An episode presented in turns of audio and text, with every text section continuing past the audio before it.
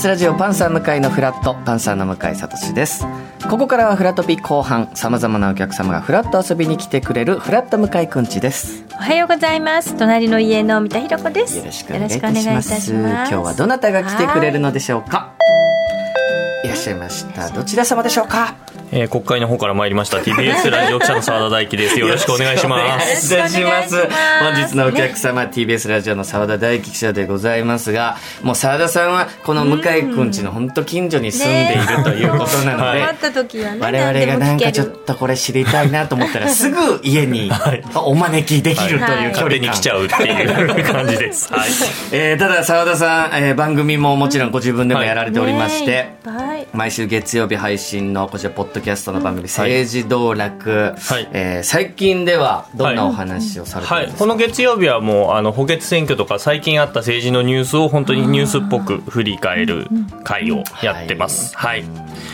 で映画もね。そうなんです。映画、あの「ノー選挙ノーライフ」というドキュメンタリー映画が公開されるんですけども、そちらとのコラボイベントを11月23日にこれ中野のあ東中野のポレポレ東中野で、えー、やることが決まりましたので、はい、これも政治道楽という番組としてはこう、まあ、コラボはいコラボっていうことですね、はい、ぜひ皆さんね、はい、こちらの方も来ていただきたいですまた新しいポッドキャストの番組も、ね、そうなんです。そうなんです。あのそれもなんかちょっと趣味の趣味の方ですね演劇の、えーえー、ポッドキャスト始めまして、映画監督で脚本家の、えー、三宅龍太さんという方とあの事前情報なしで下北沢に行って、うんうん、劇場いっぱいあるじゃないですか、はいはい、でそこで行った日にやってるやつをフラッと劇場に入って見て感想を言うっていう直後の感想を言うっていうポッドキャストを始めまして「ブラ劇」と言います。はい。で澤田さんやっぱ高校の演劇だったりに非常にね、はい、造形が深いですから、はい、やっぱ演劇見て感想を言うって面白そうな番組ですね、そうなかなか皆さんそのお芝居を見に行くハードルって結構高いと思うんですけど、ブラッと行って見てもそれなりに楽しいよっていうのを伝えられたらいいなと思ってやってます、いろいろ精力的にね、はい、あと会社員としていいですか、はい、あの TBS ラジオが今あのキャリア採用を してましてあの、えー、今月の20日までなので、うん、えー、マイナビ転職のサイトからあのエントリーできますのでぜひ、えー、一緒に働きましょうっていう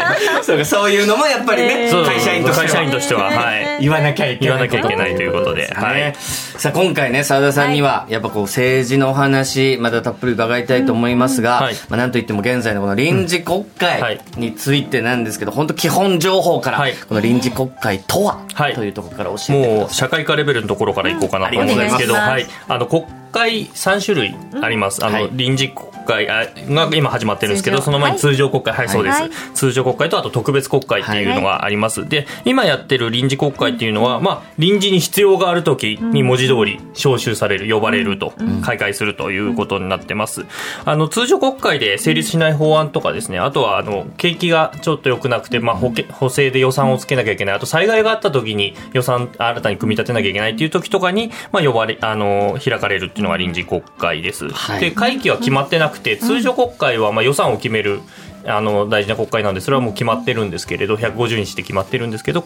あの臨時国会については期間が決まってないということなんですけども、なんとなく慣例として秋にやってるなというイメージがあるかなというふうに臨時とは言いつつもなんか常に臨時国会あるっていうイメージもありますけど、はいはい、そうですね。ただ、まあ、過去にここ最近ですけど、2015年とかだとややらないまま終わったっていうこともあって必ずしも、えー、開かなくてもいいと。別に開かなくてもいいんだけど、まあ、やるっていうのはなんとなくの慣例になってると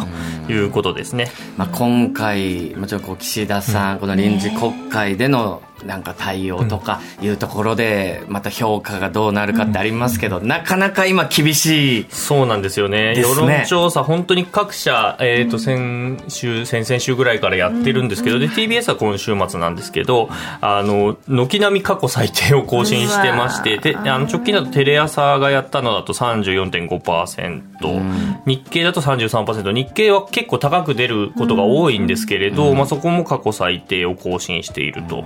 いうことですね。まあ見ていたらどうなってんのってやっぱ言いたくなるような。えー、ねことがどんどん出てきたりとか、はい、結構給付金の話したり減税の話なさってる割にこう下がっていくじゃないですか、はい、もうこれ減税っていうのを出して、ここまで上がらんかと。多分これ官邸の人たちも思ってると思うんですよね。うん、でやっぱり岸田さんってもともとやっぱり去年の秋ぐらいにはもう増税しますっていうのを言っていて防衛費をまあ拡充する代わりにまあそれに合わせて予算がないんでその分は増やしますよっていう話。それからあと子育ての予算を確保しなきゃいけないんででもそこの予算ってどっから持ってくるのって話はずっと棚上げになったまま今まで来てたんですね。だからそういうのもあって結構増税とかきっとしてくるんだろうなってみんなやっぱ思ってるところで、まあそれで減税ってきたんだけれども、でも増税後にするんでしょっていうのはみんな分かってるわけですよね。大体消費税ですごい黒字が出てるじゃないですか。はい、それを当ててくるとか考えてたらね、すごいあるっていうニュース、ね、コロナで予備費っていうのをものすごい金額積んであるんですね。コロナがどうなるか分からないからっていう、はい、で。それって結構使われないで残ってそのまま繰り越しになってるんで、うん、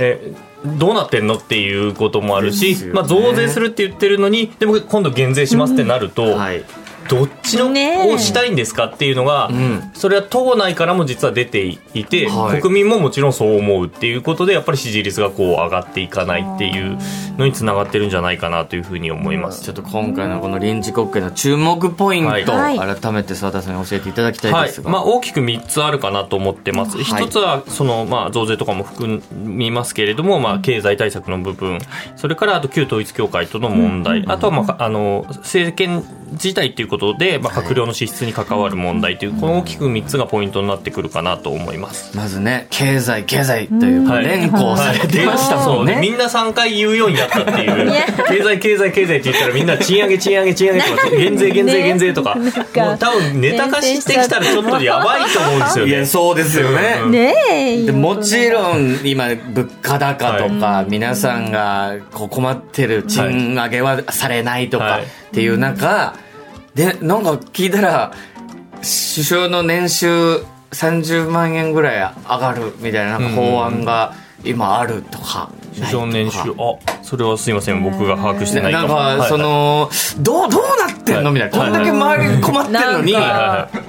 ランスがなんかとんちんか、まあ、経済対策については今日まで予算委員会っていうのは開かれていて、まあ、それが終わった明日にも、まあ、取りまとめて発表される見通しにはなっています。はい、で、その、まあ、中身としてのポイントは、さっき言った減税と、まあ、給付金っていうことなんですけども、うんはい、まあ、減税について見ていくと、えー、1人当たり、大体所得税と住民税合わせて4万円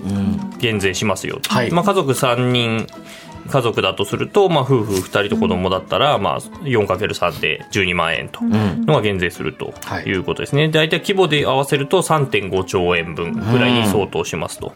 で給付金。でこれ減税されるっていうのはあの税金を払えないぐらい、まあ、所得の低い方とかも当然いらっしゃるので、まあ、そういった方々に対しては何の恩恵もないってことになっちゃうので、そういった世帯に対しては、まあ、給付金という形でお金を配りますよというふうになっています。で住民税非課税世帯に対しては1世帯当たり7万円。うん配りますと、はい、でこれもともと物価高が直撃してしまうのでその人たちに対してはまあ3万円配りますよっていうのは決めてたんですけど、まあ、それを合わせて10万円ということになります、うん、でこれいつからやるのかってことなんですけど、はい、まあ、これ物価高対策とかいろいろ言っているんですがやるのは来年の6月です。来年の6月の話、ね、もう全然半年以上先なんですよね、はい、8か月。であのー給付金の方はまあ年内には始めたいということなんですけれども、まあ、これ期限ってずっと続くわけじゃなくて1回限りでかつ1年限定っていうことなのでさすがにあの与党の公明党の山口代表も、まあ、景気悪くなった場合はこれ伸ばした方がいいんじゃないのと、そういう条項をつけといた方がいいんじゃないのというふうにはまあ主張はしているということなんですけれどもやっぱりこれ、まあ、あの自民党内の税税制を決める、まあ、部会があって、まあ、そこの会長もそして岸田さんも1年だっていうことは言っているんですね。うん、でなかなかその1回減税してしまうと戻すのって大変で、減ったものが見かけ上は増えるわけですよね。はい、っていうことになるのでなかなか戻すのは大変だったりもするということで、まあ、1年でっていうふうにまあ言ってるんだと思います。これでも例えば会社員の方とかも、結構こう厳しい所得制限ですか、なんか年収あ年収。で区切るかどうかっていうことですね。結構おっしゃってる方もいらっしゃいますよね、うんはいはい、特にまあ自民党とかは結構の税制調査会っていう、まあ、税金を決めるところについてはよくその上限を決めたがるとい。う感じなんですけど、まあ、岸田総理自身は、まあ、そのそれによって分断が生まれてしまうと、うん、じゃあ2001万円例えば2002万円で区切るとしたら2001万円だったら、あのー、減税にならないけど、うん、1999万円だったら減税になりますっていう話になっちゃうんで、うん、そうするとそこでどうするっていう話が出ると、まあ、分断が起きてしまうということで、えー、特にまあ子育て世帯に関しては、もう分断が起きるとよよくないのでっていうことで一応所得制限はかけない方向にはなりそうっていう感じではあるんですが。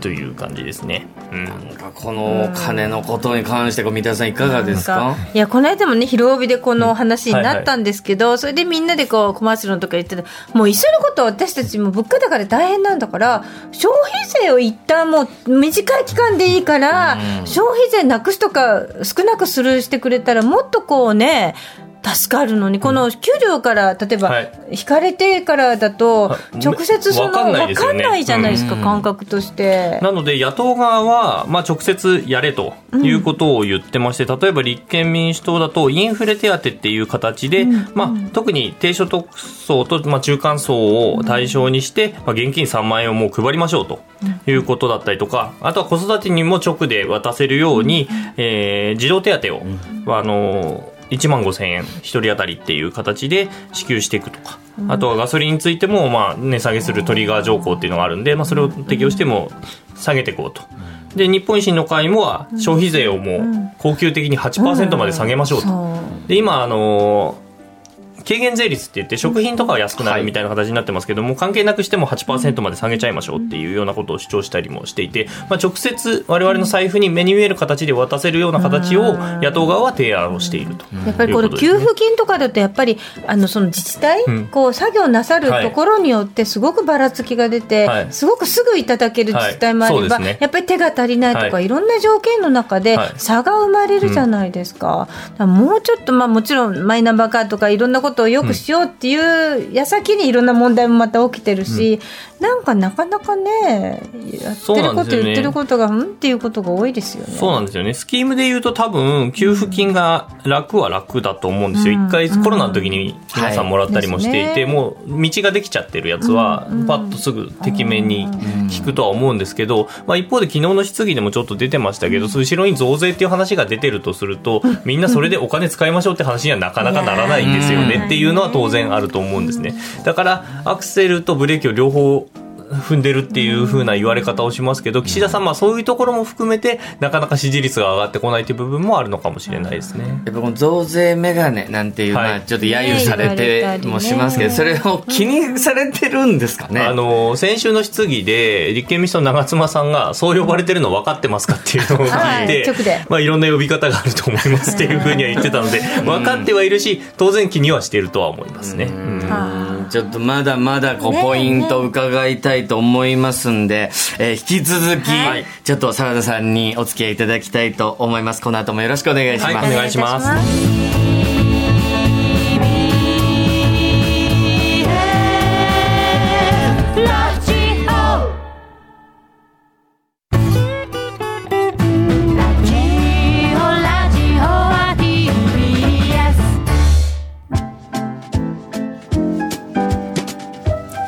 刻は10時になりました。TBS ラジオパンサー向井のフラット。ここからフラットコレクション。水曜日さまざまなお客様が遊びに来てくれるフラット向井くんちでございます、引き続きお客様は TBS ラジオの澤田大樹記者です。よろしくお願いします。よろしくお願いします。えー、前半この臨時国会のポイントの一つ、まあ、経済についてのお話を伺いました、はい、そしてあと2つありますが統一教会の問題、はい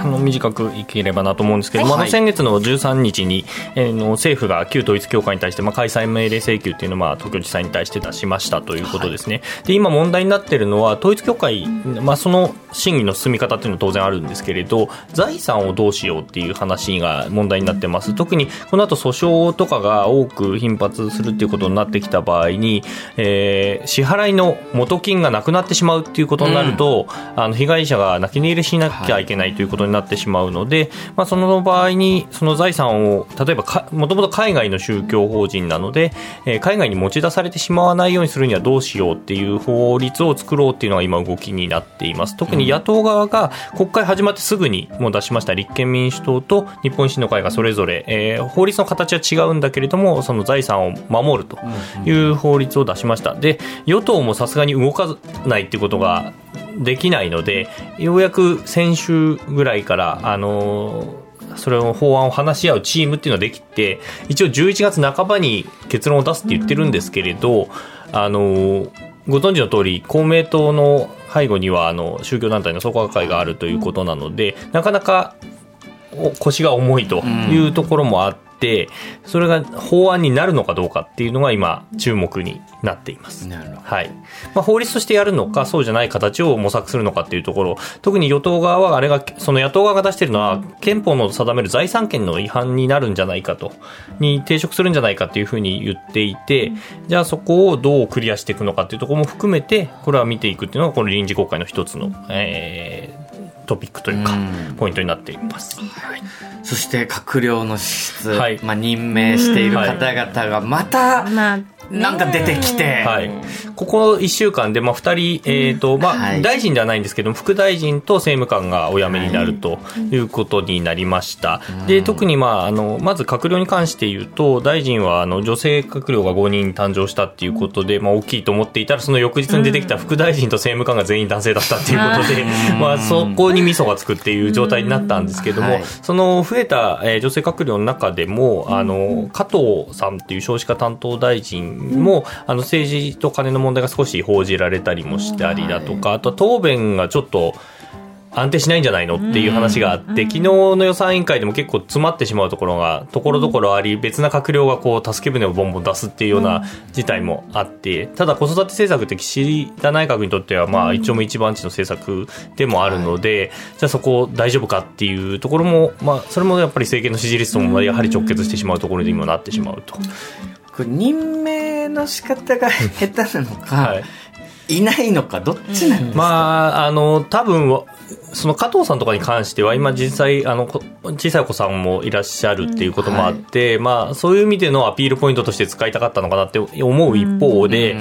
ここまで子育て政策をメインでやってきた人の中の名前には私の取材の中ではあまり出てこない人ではあったんですね。全くやってなかったとは思わないんですが、はい、あの、もっと、それこそ、えっ、ー、と、自見さんという万博担当大臣になった方の方が、どちらかというと子育て政策がメインでやってた人だったりもしていて、逆じゃないのとかそういうふうにちょっと思ったりとかはありましたね、うん、それこそ統一教会の問題の時にも、関係きっぱり切りますって言ってから関係ある人だったって発覚したけど、なんかなんでそんな人を任命してしまうんだろうって。ね。そうなんですよね。岸田さんって人事が好きっていうふうにまあ周りの人もみんな言ってるんですけど意外とやっぱり見る目があるのかっていうのはちょっとねやっぱ皆さん思ってると思うんですよ。去年も科学を変えて5人ぐらいお辞めになるみたいなこともあって。なんかこう新しくじゃあやろうってなった時にすぐそういうのが出てきちゃうみたいなイメージがありますけど、ね、もうそうなんですよね。うん。まあこの臨時国会のポイントを伺いましたが、このリスナーの皆さんからの素朴な疑問もいただいておりますので、ちょっと澤田さんに答えていただきたいと思います。はい、えー、東京都のラジオ記念ムブーコさんからいただきました。はい、えー、国会の期間中、えー、議員の皆さん、お昼ご飯どうしてるんでしょうか？ちょっとライトな話題で。でも、まあ、気になるっちゃ気になります、うん。そもそもお昼休憩はあるんでしょうか、はい、熱い質疑応答などが繰り広げられた後、実は議員さんたち同士で和やかにランチしているとか、えー、議員さん御用達のお店情報などなどがあるなら知りたい。はい、素朴すぎてすみません。いやいや大事。書いてくれてますけれども。政治道楽とかでも触れてます。あすみません。ね、はい。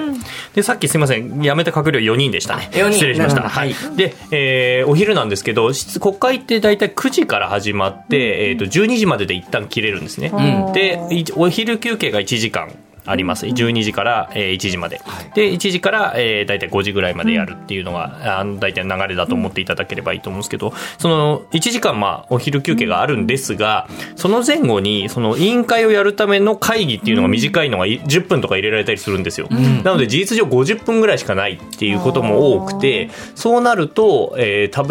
べその間にダッシュで食えるものっていうことになるので、うん、そうなる、えーと、短く食べられるもの何かっていうと丼物だったりとかあとそばとかっていうのが、まあ、議員は結構食べることが多いです。食堂に行かれるんですか？そうです食堂がたたくさんあります。あの国会国会議事堂の中だけでも大きい食堂が3つあります。衆議院と参議院に1つずつと真ん中のあのとんがりの下に中央食堂っていうのが一つあってっていうのもありますしその敷地内にも例えば蕎麦屋さんだけでも3つとか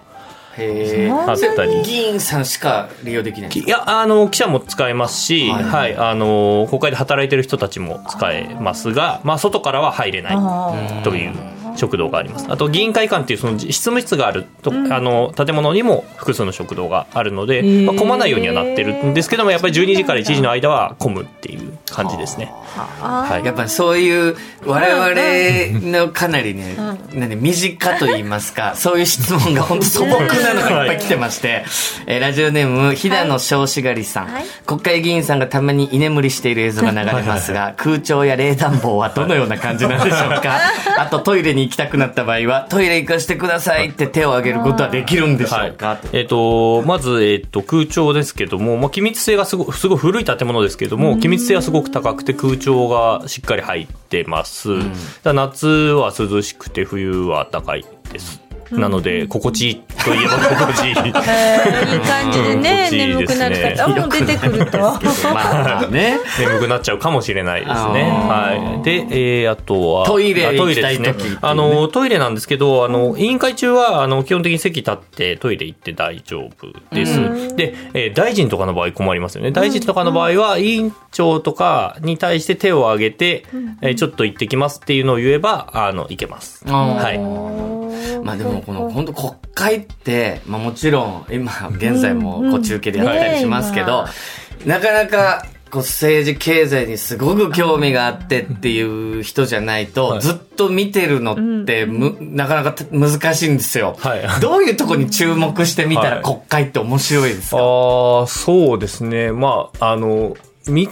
まずテレビでやってる時は、割とわかりやすい質疑をやるよう、会だと思っていただいていいんですね、今のやってる予算委員会とかは、えー、一問一答 A という質問をしてそれに対して B という答えをするっていうその打ち返しがずっと繰り返されるので、まあ、基本的にはあとあのフリップも出てくるんで、割と分かりやすいとことが多いですね。今ちょうどフリップが出てます。けども。ね、年収の壁をめぐる現状というフリップを出して。だから割と分かりやすい回があるので、まあその予算委員会を見て、あ、この人質問面白いなっていう人をまず見つける。質問が面白い人を見つけると、その人を追いかけて、あのネットで検索すると、あの、その人の質疑が出てくるんで、あ、この人面白いこと聞いてるとか、自分たちに結構大事なことを聞いてるって思ったら、その議員から追っかけていくっていうのは僕はまずお勧めをしています。で僕とかだと今参議院の委員会の委員長をやってる末松さんっていう委員長がいるんですけど、うん、その人の委員長がちょっとおすすめなので、それは、それはちょっとくろとすぎる見方なんですけど、はい、結構委員長って、えっ、ー、と、与党から出ることが多いので、はい、政府寄りの、あの、委員会運営をすることが多いんですね。うん、あの答えてなくてもあの、まあ、そのまま続行させたって、あとは時間をあの時計を止めずに、うん、あの時間を浪費させるようなことをしたりするってこともあるんですけど末松委員長に関してはかなり野党寄りのフェアあの全体的にちゃんと答えが出るように、えー、質疑をさせるっていうことをしている人で、まあ、公平に、はい仕切ってるっていう、はい、で昨日の委員会も揉めて止まったんですけれど、はい、まあ、その時もその直後に結構政府に対して怒るっていうことをしたりだとかっていうのもあって、まあ、すごく玄人な見方なんですけれど、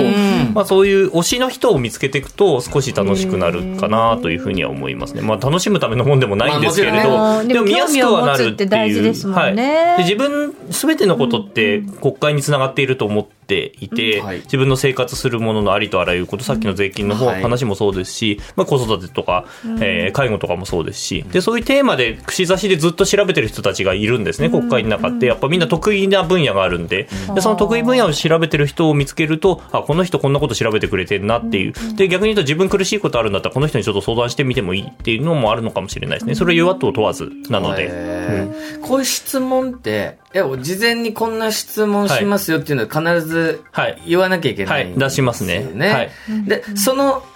脱線することっていうのは許されないんですか？あいや、大丈夫です。それも別に、はい、してもいいです。はい。特によ、質問を出すのは前日のまあ夕方だったりお昼だったりってするんですけど、うん、まあそれ以降に起こったことがパッ突発であったりしたら、それについてパッて聞くっていうのは全然ありですね。結局それをのらりくらりこう、かわせ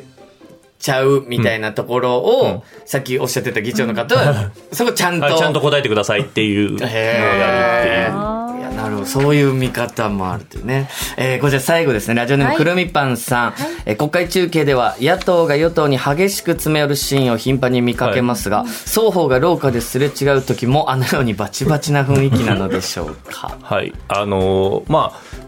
僕の聞いたある、えーまあ、麻生さんなんですけど、麻生さんがあの共産党嫌いな、お嫌いっていうか、まあ、まず自民党と共産党ってあんまり安心よくないんですけど、共産党のある議員でも今辞められてる方とすごい仲良くて、あの廊下であの背中からハグをしたっていう話を、えー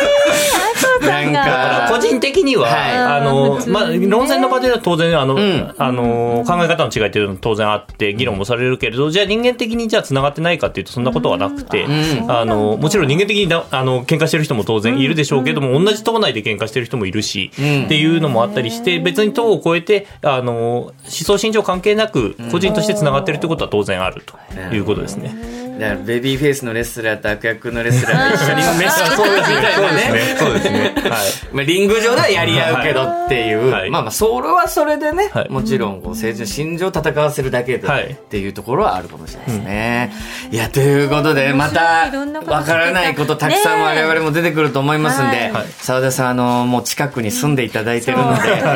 演劇の話で私服でいらしていただくのもいいですよね。モグラの服で。またぜひ、はい、えー、近いうちに来ていただきたいと思います。ということで、今朝のお客様、TBS ラジオの澤田大樹記者でした。ありがとうございました。失礼しました。